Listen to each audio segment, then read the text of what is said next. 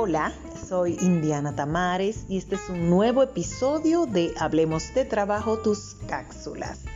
Dan Ariely, profesor de Psicología y Economía Conductual de la Universidad de Duque, especialista americano-israelí, realiza experimento con aquellas situaciones que influyen en el comportamiento humano.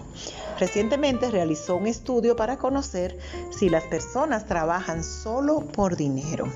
Comenta que tenemos una visión simple de que trabajamos siempre por dinero, pero no lo hacemos solo por eso. La sensación de utilidad y la motivación son dos grandes razones y son de las cosas más fáciles de otorgarle al personal.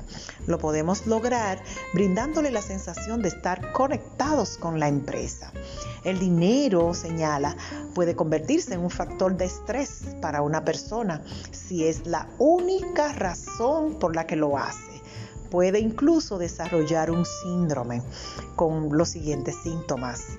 Nunca ganas lo suficiente, cambiarás constantemente de trabajo, aumentarás tus deudas y te convertirás en esclavo permanente del dinero.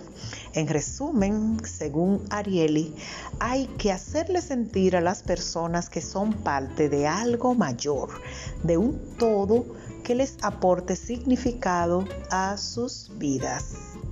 Gracias por su atención, soy Indiana Tamares. Este es un nuevo episodio de tus cápsulas Hablemos de Trabajo, un regalo de Agrupa SRL y tu ONG Transformare. Hasta la próxima.